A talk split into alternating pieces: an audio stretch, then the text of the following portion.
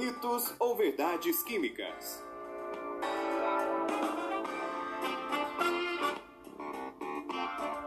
Uma atividade promovida pelo projeto Residência Pedagógica da CAPES.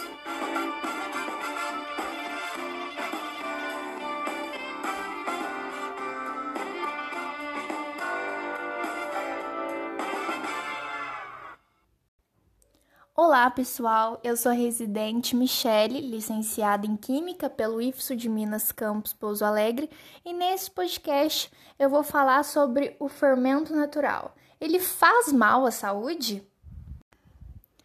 Bom, o fermento natural, ele consiste em uma mistura fermentada de farinha de cereais com água e outros ingredientes. Este processo, ele consiste em basicamente usar uma massa de pão antiga, né, que foi fermentada por bactérias láticas e leveduras, para preparar uma nova massa.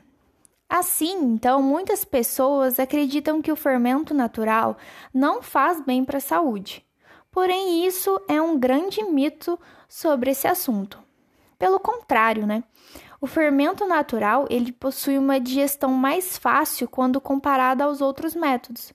O maior benefício para a saúde está nos lactobacilos, um tipo de microorganismo presente apenas nesse tipo de fermento.